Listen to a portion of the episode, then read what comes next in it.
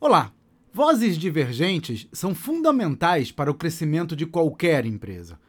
O problema é que alguns gestores demonizam as pessoas que pensam diferente e com isso inibem as críticas que desafiam o status quo e com elas a possibilidade de inovação.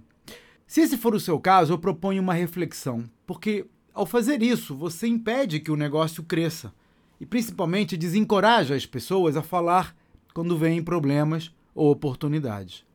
Em vez de culpar alguém por levantar um assunto desagradável, elogie a sua coragem de trazer esse tema à tona.